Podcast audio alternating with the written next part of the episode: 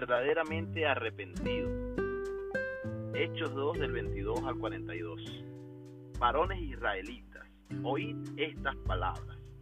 Jesús Nazareno, varón aprobado por Dios entre vosotros con las maravillas, prodigios y señales que Dios hizo entre vosotros por medio de él, como vosotros mismos sabéis. A este, entregado por el determinado consejo y conocimiento de Dios, prendisteis y matasteis por manos de inicuos, crucificándole, al cual Dios levantó, sueltos los dolores de la muerte, por cuanto era imposible que fuese retenido por ella. Porque David dice de él, veía al Señor siempre delante de mí, porque está a mi diestra, no seré conmovido. Por lo cual mi corazón se alegró y se gozó mi lengua, y aún mi carne descansará en esperanza, porque no dejarás mi alma en el Hades, ni permitirás que tu santo vea corrupción. Me hiciste conocer los caminos de la vida, me llenarás de gozo con tu presencia. Varones hermanos, os puede decir libremente del patriarca David, que murió y fue sepultado, y su sepulcro está con nosotros hasta el día de hoy. Pero siendo profeta y sabiendo que con juramento Dios le había jurado que su descendencia en cuanto a la carne levantaría al Cristo para que se sentase en su trono, viéndolo antes, habló de la resurrección de Cristo, que su alma no fue dejada en el Hades ni su carne vio corrupción. A este Jesús resucitó Dios, de lo cual todos nosotros somos testigos. Así que, exaltado por la diestra de Dios y habiendo recibido del Padre la promesa del Espíritu Santo, ha derramado esto que vosotros veis y oís. Porque David no subió a los cielos, pero él mismo dice, dijo el Señor a mi Señor, siéntate a mi diestra hasta que ponga a mis a tus enemigos por estrado de tus pies. Sepa pues ciertísimamente toda la casa de Israel que a este Jesús a quien vosotros Dios le ha hecho Señor y Cristo. Al oír esto se compungieron de corazón y dijeron a Pedro y a los otros apóstoles, varones hermanos, ¿qué haremos? Pedro les dijo, arrepentíos y bautícese cada uno de vosotros en el nombre de Jesucristo para perdón de los pecados y recibiréis el don del Espíritu Santo. Porque para vosotros es la promesa y para vuestros hijos y para todos los que están lejos, para cuantos el Señor nuestro Dios llamare. Y con otras muchas palabras testificaba y les exhortaba diciendo, sed salvos de esta perversa generación. Así que los que recibieron su palabra fueron bautizados y se añadieron aquel día como tres mil personas y perseveraban en la doctrina de los apóstoles, en la comunión unos con otros, en el partimiento del pan y en las oraciones. Es posible que algunas personas no tomen la decisión de seguir a Cristo porque les han enseñado algunas cosas confusas acerca de la salvación o de cómo entregarse a Jesús. También de qué significa ser cristiano o cómo declararlo o, confesarlo públicamente. Algunos se les ha hecho creer que deben tener una experiencia sobrenatural en el momento de la decisión por Cristo, o que primero deben tener la experiencia sobrenatural para entonces creer.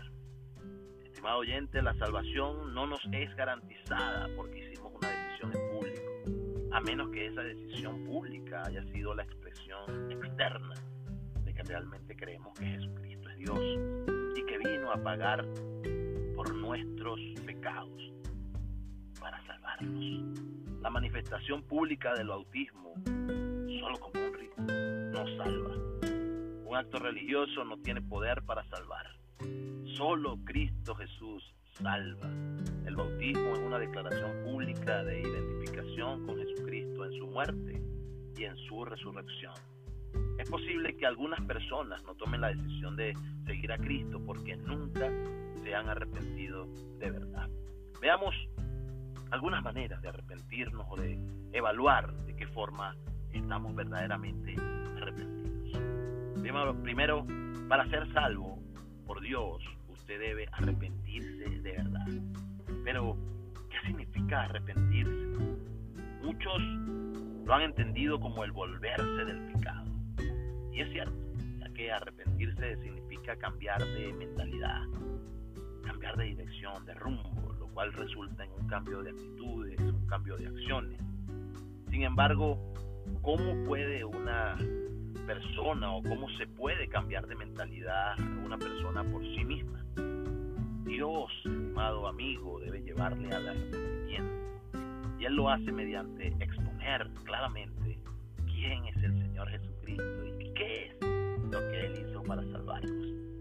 ¿Cuál es su respuesta ante la verdad de Jesucristo? ¿Usted la cree o usted la rechaza? El arrepentimiento verdadero es cambiar de mentalidad con respecto a quién es Jesucristo. No se trata de cambiar obras. Es importante cambiar las obras, cambiar las acciones y las actitudes, pero el genuino arrepentimiento se trata de cambiar su mentalidad con respecto a quién es Jesús. Número dos, analice si su arrepentimiento fue verdadero. El término usado en el idioma original para arrepentimiento es metanoia y significa un cambio de mente, un cambio que produce una especie de, de retorno espiritual a la verdad, que cambia esa dirección espiritual y psicológica de una persona. Pero debemos aclarar que el deseo humano de arrepentirse no asegura un retorno genuino a Dios. Usualmente ese deseo es resistido por la persona y entonces crea un pseudo arrepentimiento. Es decir, crea algunos sustitutos del verdadero arrepentimiento. Veamos algunos sustitutos del verdadero arrepentimiento. Primero, el pseudo arrepentimiento. Pseudo arrepentimiento tiene que ver con hacer buenas obras. Esto reduce el malestar que se siente cuando una persona es confrontada con el principio bíblico de por cuanto todos pecaron. No hay justo ni aún uno. Hacer buenas obras es una especie de compensación.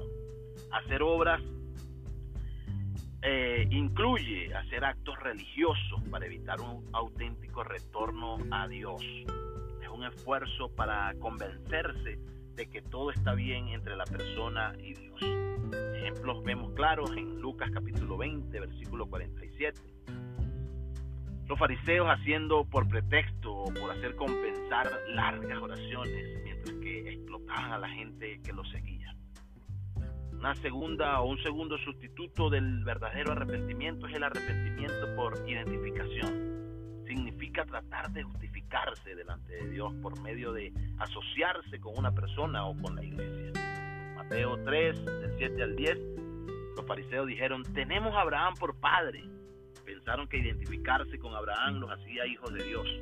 Hoy ocurre esto cuando una persona dice, mis padres son cristianos, mis abuelos son cristianos, mi esposa o mi esposo es cristiano o yo soy miembro de una iglesia cristiana. No tiene que ver esto con el verdadero arrepentimiento.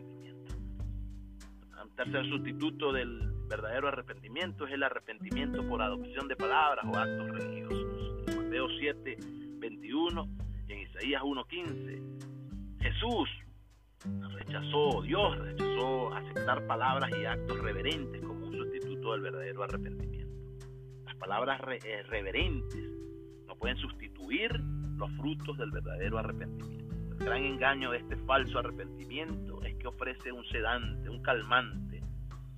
Es como una droga que tranquiliza la convicción que lleva al arrepentimiento, que posteriormente lleva a la salvación. También Existe un arrepentimiento llamado arrepentimiento ambivalente, es aquella contradicción de ideas o de sentimientos. Esto es un arrepentimiento a medias.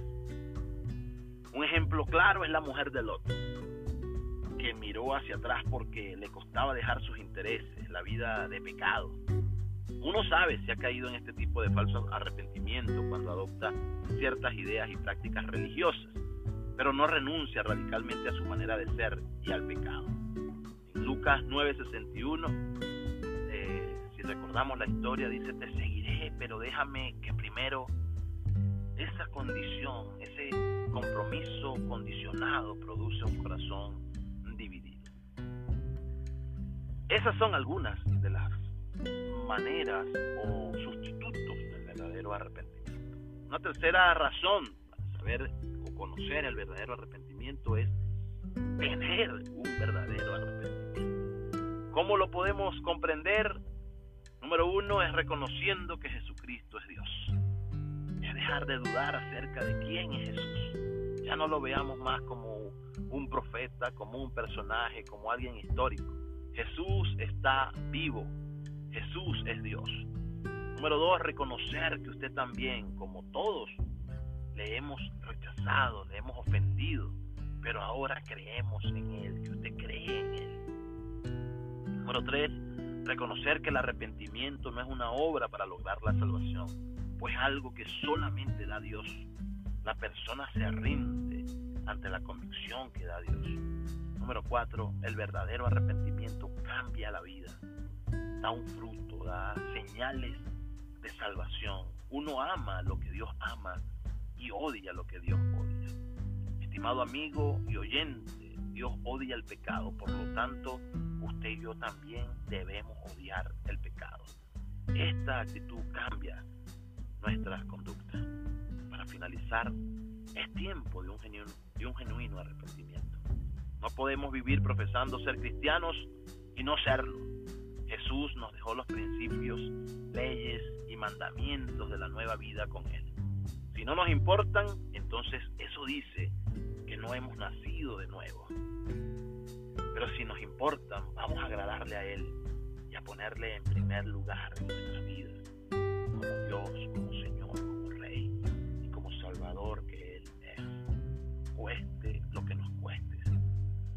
Si de verdad has creído en Dios en este día y has creído que Jesús es el Señor y has puesto tu fe en Él, lo habrás de demostrar odiando el pecado, alejándote del mismo.